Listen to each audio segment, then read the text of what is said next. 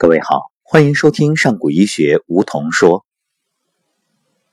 上古医学服饰与健康第一班，昨天在宁波五龙潭度假酒店成功落幕。两天的时间，两百多位学员在刘鑫老师和君兰老师的引领下，走进服饰的天地，感受健康人生。最初，大家都以为服饰与健康应该谈的是服饰美学搭配，如何能够让自己穿出美丽，也穿出那份内在的自信，也就意味着是心灵层面的健康。但是真正学习之后，才醒悟。原来，服饰与健康之密切，叹为观止。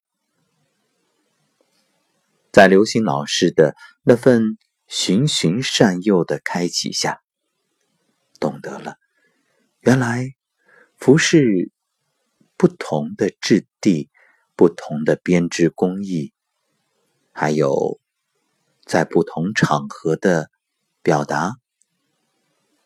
都与健康息息相关，因为依据《黄帝内经·子午流注》，不同时间人体需要不同的能量，因为不同的经络在循行，所以你选择的服饰，无论是它的质地还是工艺，都决定着你的健康，也决定着你的情绪。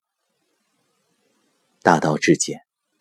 只是这大道若没有人点醒，我们倾尽一生也未必能够明了。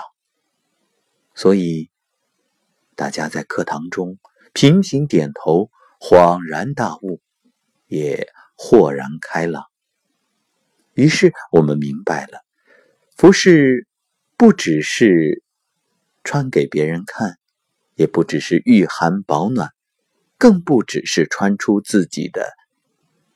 美好心情，更在于它能够滋养身体，让你时时刻刻懂得如何通过服饰来给自己补养能量。这恰恰是上古医学服饰与健康体系最重要的价值。所以在昨天接近课程尾声的时候。一场服装走秀，展现了每个人的气质。